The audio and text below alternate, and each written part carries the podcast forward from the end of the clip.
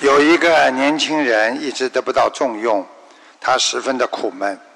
为此呢，他专程去很远的地方找了一个大师呢去询问。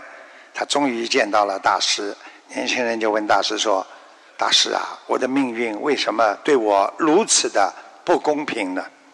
大师没有直接回答他，而是从地上捡起了一颗小石子儿，丢到远处的乱石堆中。对年轻人说：“你去把我刚才扔出去的小石头给找回来。”年轻人在乱石堆中翻找了半天，也没有找到，因为他不知道哪一颗是老人家扔出去的，因为每一颗石子儿看起来都差不多。他无功而返，大师呢？来，小伙子，把你手上的戒指给我。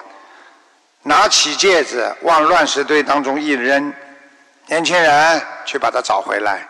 这一次，年轻人没有飞，吹灰之力就找到了那枚闪着金光的戒指。